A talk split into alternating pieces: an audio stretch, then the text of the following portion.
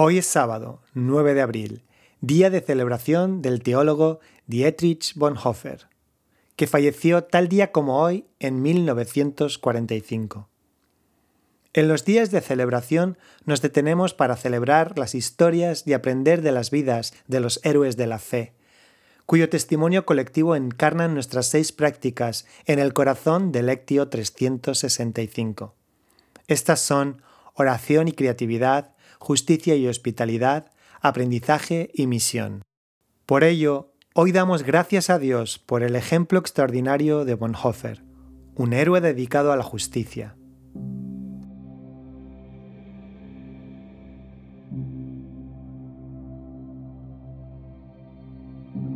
Ahora, al iniciar mi tiempo de oración, hago una pausa para estar quieto, para respirar lentamente para recentrar mis sentidos que se encuentran dispersos delante de la presencia de Dios.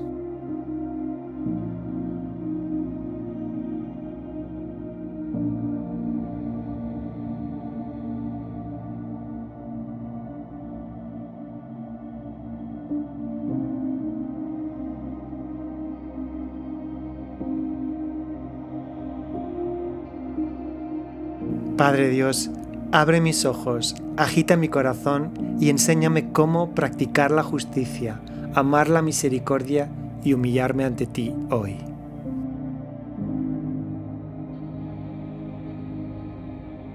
Hoy escojo regocijarme en la justicia de Dios, uniéndome a la alabanza ancestral de todo el pueblo de Dios en las palabras del Salmo 9. Pero el Señor reina para siempre, desde su trono lleva a cabo el juicio, juzgará al mundo con justicia y gobernará a las naciones con imparcialidad.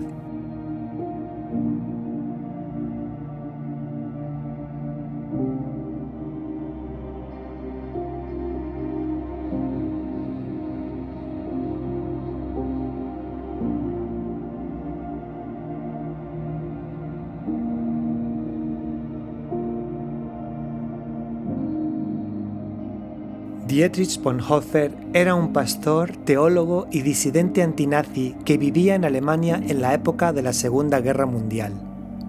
Cuando Hitler ascendió al poder en Europa, Bonhoeffer se pronunció en voz alta y de forma desafiante contra él.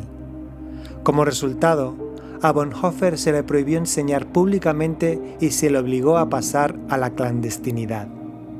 Enseñó a los estudiantes del seminario durante varios años hasta su detención y encarcelamiento en 1943.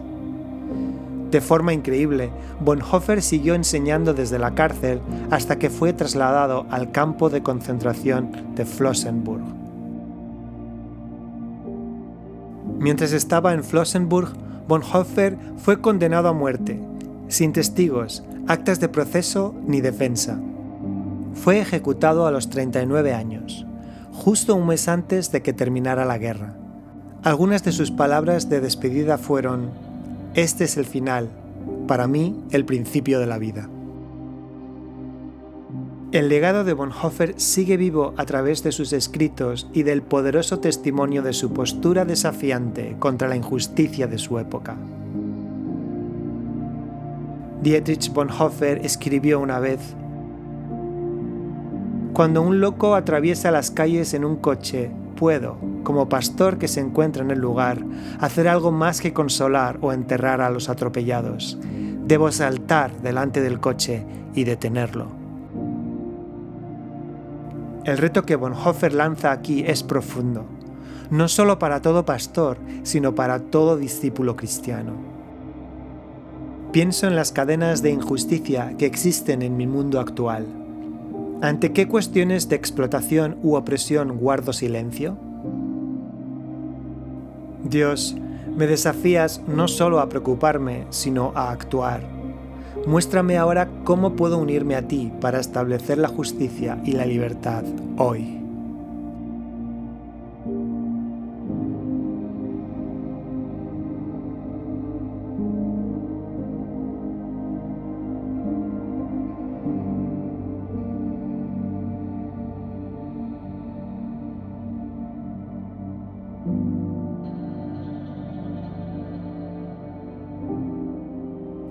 Espíritu Santo, tráeme a la mente un grupo de personas atrapadas en un ciclo de injusticia.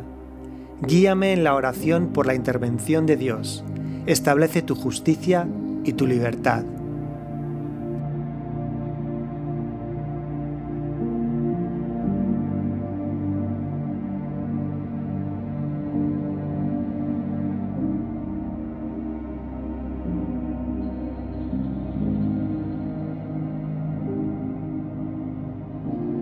Además de su testimonio y sus enseñanzas sobre la justicia, Bonhoeffer también enseñó poderosamente sobre el coste del discipulado.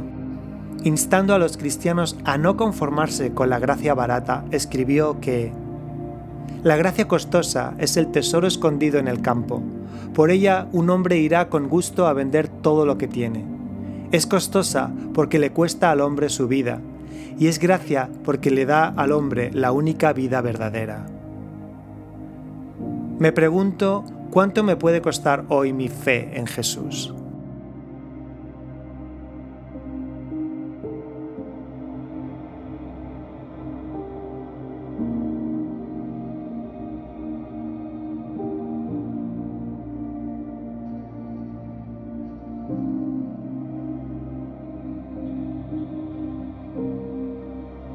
Dios de la justicia y de la gracia, me someto una vez más a la llamada omnipresente de tu Evangelio.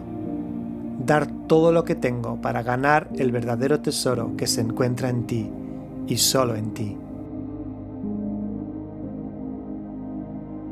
Y ahora, mientras me preparo para llevar este tiempo de oración al día que tengo por delante, el Señor que me ama dice en Isaías 30, Por eso el Señor os espera, para tener piedad de vosotros por eso se levanta para mostraros compasión, porque el Señor es un Dios de justicia. Dichosos todos los que en Él esperan.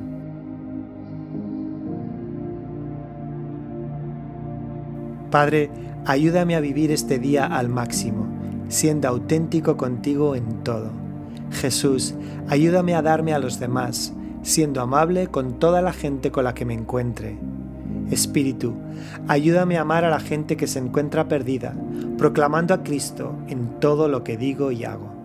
Amén.